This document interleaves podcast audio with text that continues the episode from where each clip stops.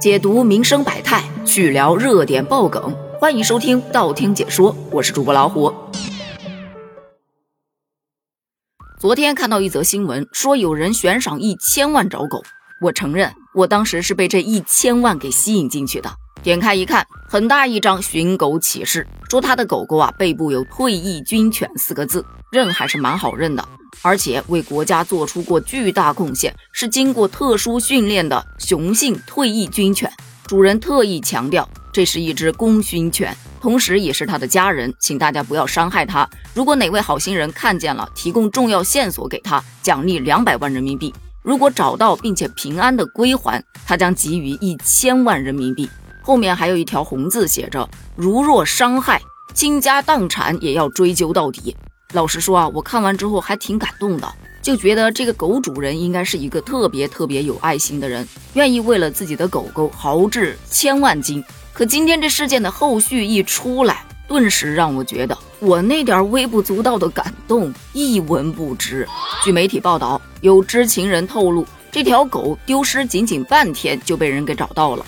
狗主人也确实给了帮忙找到这条狗的市民奖励，但是并不是两百万，也不是一千万，而是五千块钱。狗主人表示：“我只是寻狗心切，用一千万做了噱头而已。这不管是两百万还是一千万，都是不可能的事儿嘛。”嗯，我个人分析啊，他这句话的意思是不是说，哎，我愿意给这一千万，但是我没有。网友则说呀。他这是头一次看到把欺诈说的这么清新脱俗的，这不就是狼来了的故事吗？不得不说，这狗主人是真狗啊！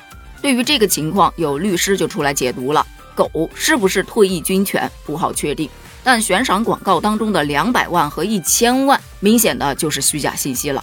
如果说他是为了赚取流量博眼球而编造的虚假信息，在网络或者其他媒体上传播，或者明知是虚假信息。故意在网络或者其他媒体上传播，严重扰乱社会秩序的话，就会构成寻衅滋事罪和编造传播虚假信息罪。目前联系不上这狗主人，所以也无法确定这信息是否真实。于是网上就出了三个派别：一个是说谴责，严厉谴责，人与人之间的信任就这样崩塌了，必须要严惩；也有的说狗主人爱狗心切，他心急可以理解。但记得把尾款补上啊！还有一种就真的很有意思，说拾金不昧都白学了是吧？都穷疯了吗？帮助别人难道一定需要回报吗？人家给了五千你还不知足，做人不要太贪心了，这就不太好评价了。我们在这儿讲个故事吧，说孔子有两位学生，一位叫子贡，一个叫子路。鲁国当时呢有一道法律。如果鲁国人在其他国家见到自己的同胞遭遇到不幸，沦落为奴隶，只要能够把这些人赎回来，帮他们恢复自由，就可以从国家获得补偿和奖励。当时子贡把鲁国人从外国赎回来之后，拒绝了国家的补偿，孔子就说他：“你这样做不对啊！向国家领取补偿金不会损伤到你的品行，但你不领取补偿金，以后鲁国就再也没有人去赎回自己遇难的同胞了。”而孔子的另一位学生子路，因为他救了一名溺水者，那个人非常感谢他，就送了他一头牛。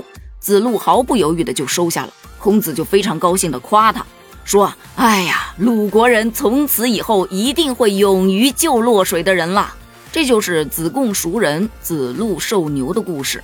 放在咱们这个寻赏找狗的事件上，狗主人既然开出了这样的条件，人家找到狗的人为什么不能去接受这个条件呢？就事论事，该怎样就怎样，对吧？别把那什么道德当武器去打压别人。都什么年代了，还玩道德绑架这一套呢？救人心切，哎，不对，救狗心切可以理解，狗狗找到了也是一件非常开心的事儿。但是骗人就不太好了吧？说好的信任呢？契约精神呢？全都不管不顾不要了？那以后别人再发出这样的寻人或者寻物启事，还有人信吗？这也就不怪乎为什么有那么多人要求，要么这狗主人把这金额给补齐了，要么施以重罚。如果轻松放过，以后人与人之间可就真的没有什么承诺可信了。